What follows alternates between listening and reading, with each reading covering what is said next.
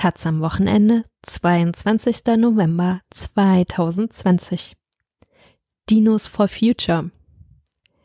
Kaum ein Unterhaltungsformat ist bei jungen Menschen so beliebt wie Sitcoms. Dabei strotzen die meisten nur so vor Sexismus und Rassismus, bis auf eine Ausnahme, die ausgerechnet in der Uhrzeit spielt. Von Arabella Wintermeyer.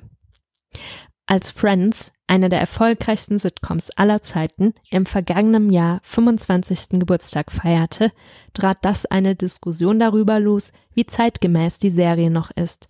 Sechs weiße Freundinnen aus der Mittelschicht. Das geht meilenweit an heutigen Diversitätsstandards vorbei. Und auch die sexistische Grundhaltung der Serie stößt mittlerweile negativ auf. Die homo- und transphoben Gags sind heute zu Recht tabuisiert. Gleichzeitig betonten Fans der Kultsendung, dass es unfair sei, sie nach aktuellen Maßstäben zu beurteilen. Was hat sich seither bei den beliebten Situation Comedies, wie die US-amerikanischen Unterhaltungsserien eigentlich heißen, getan? Wie progressiv sind heutige Formate? In Deutschland gehört The Big Bang Theory zu den populärsten Sitcoms. Laut dem Branchenmagazin DWDL war sie zeitweise sogar die erfolgreichste TV-Serie bei den 14 bis 49-Jährigen. Mit dem indischen Astrophysiker Raj ist der Freundeskreis nicht ausschließlich weiß, allerdings ist er wie auch seine Freunde Sheldon, Leonard und Howard ein einziges Klischee. Alle sind sie Wissenschaftler und damit Nerds ohne soziale Kompetenz. Gegenüber Frauen und Homosexuellen sind sie herablassend. Ihre Gay Panic Jokes entsprechen dem Niveau des Running Gags der Serie Friends, wo die vermeintliche Homosexualität der Figur Chandler zur Belustigung dienen soll. How I Met Your Mother, das 2005 startete, ist noch sexistischer als Friends. Das einzige Lebensziel des Charakters Barney besteht darin, Frauen zu manipulieren, damit möglichst viele Sex mit ihm haben. Das grenzt dabei oft an sexuelle Übergriffigkeit. Sein Playbook, in dem er Anmachsprüche sammelt, macht Machismus zur einzigen Form legitimer Männlichkeit und Frauen zu Objekten. Das konstante Slut-Shaming, das von den beiden Frauen der Gruppe, Robin und Lily, besonders exzessiv betrieben wird, rundet das Horrorprogramm ab. Von Fresh off the Boat um eine taiwanesische Familie in Florida, die kein asiatisches Klischee auslässt, bis Two and a Half Men. Die Liste der Negativbeispiele ließe sich ohne weiteres fortsetzen.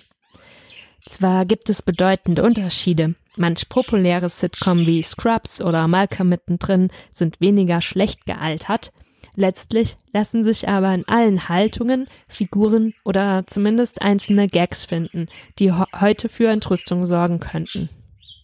Das liegt in der Natur der Sache. Sitcoms sind ein Unterhaltungsformat, das sich in erster Linie um Massentauglichkeit bemüht. Damit der Humor von möglichst vielen Menschen aus möglichst vielen Erdteilen verstanden wird, braucht er eine Basis, mit der die Mehrheit der ZuschauerInnen vertraut ist. Und welches Wissen könnte weiter verbreitet sein als Klischees und Vorurteile? Natürlich gibt es auch bei großen Sitcoms vereinzelte Experimente, doch auch die weichen in der Regel nicht zu sehr vom Massengeschmack ab. Nehmen wir die schwule Regenbogenfamilie Modern Family. Gut gemeint, aber Cameron und Mitchell küssen sich fast nie. Wahrscheinlich, weil die Zielgruppe mittlerweile zwar eine traditionalisierte Idee von Homosexualität ertragen kann, aber deswegen noch lange keine schwule Zuneigung im Fernsehen sehen möchte.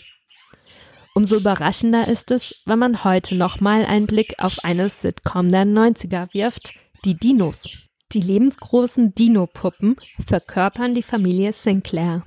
Vater Earl als Megalosaurus im Megakonzern Treufuß als Baumschubser tätig, spielt sich als Patriarch der Familie auf, während er sich gegenüber seinem tyrannischen Chef unterwürfig gibt.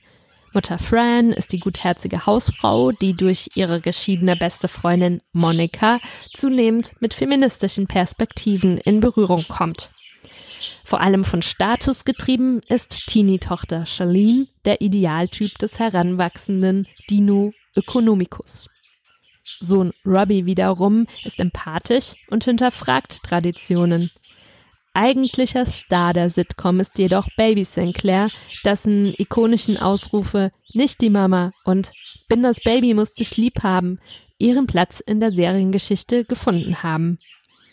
Was in den 65 Folgen der Dinos verhandelt wurde, ist aktueller denn je. Wenn Vierbeinern von Zweibeinern mit Misstrauen begegnet wird und sie so an den Rand der Gesellschaft gedrängt werden, werden wird ganz nebenbei etwa Rassismus thematisiert. Wenn sich Monika als Baumschubserin versucht und von einem Vorarbeiter bedrängt wird, kommt Sexismus zur Sprache. Als auf ihren Einspruch die Kündigung folgt, beginnt ein Schauprozess, in dessen Rahmen die Dinosaurierin als Asphaltdino verunglimpft wird. Im Hinblick auf Me Too wirkt das ironische Statement am Ende der Folge beinahe, beinahe prophetisch. Wir haben eine moderne Dinokratie, da kann es mit der Gleichbehandlung ja gar nicht mehr lange dauern. Am progressivsten aber ist wohl der Dinosohn Robbie. Relativ zu Beginn der Show stellt er fest, dass er, anders als der Rest seiner Familie, vielleicht ein Pflanzenfresser sein könnte. Heimlich geht er in eine spezielle Bar für Herbi Herbivore, um sich den verbotenen Früchten hinzugeben. Ein homosexueller Dino. Und das in der Urzeit. In anderen Episoden setzt er sich gegen das Artensterben ein, kümmert sich um Höhlenmenschen, die die Dinos als gefühllose Nutztiere wahrnehmen, oder erfindet eine nachhaltige Energiequelle, deren Nutzung von profitgierigen Treufußunternehmen allerdings unterbunden wird. Fridays for Dino Future. Sowieso ist die Übermacht des Megakonzerns das bestimmende Thema der Sitcom.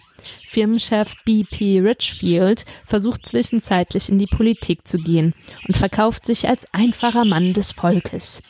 Er verspricht der Wählerschaft, dass sich durch die Abschaffung von reichen Steuern ein derartiges Vermögen bei den reichen Dinos ergeben würde, dass ihnen sicherlich einige Dinomark aus den Taschen purzeln würden. Treffender kann man das leere Versprechen der Trickle-Down-Theorie nicht parodieren. Pangea ist ohnehin ein Paradies des Neoliberalismus und damit ein Paradies, das am Ende untergehen muss. Weil die Treufuß einen wichtigen Sumpf trockenlegt, stirbt eine Käferart aus, die sich von Kletterpflanzen ernährt. Als die zu wuchern beginnen, organisiert besagter Konzernchef eine Truppe besorgter Bürger, die durch weitere Eingriffe in die Natur eine Eiszeit heraufbeschwört. Während die Temperaturen sinken, triumphiert der Konzern über einen nie dagewesenen Verkauf an Heizungen, Decken und Heißgetränken. Ob die Klimakatastrophe den Dinos ein endgültiges Ende bereiten wird, ist dann ein Problem für das kommende Geschäftsjahr. Wahrscheinlich, weil die Sendung in ein urzeitliches Setting gepackt wurde, mit Hilfe von Puppen inszeniert und generell als Kindersendung verstanden wurde, konnte sie wieder der Sitcom-Logik gleichzeitig kritisch sein und von einem Massenpublikum geliebt werden. Mit dem Disney-Konzern, der die Serie neben der Jim Henson Company mitproduzierte, habe es zwar immer wieder Streits gegeben, betont Produzent Michael Jacobs. Über vier Staffeln hinweg konnte man den hauseigenen Sender ABC aber von einer Fortsetzung überzeugen, solange Baby Sinclair dem Comic Relief der Show genug Aufmerksamkeit gewidmet wurde.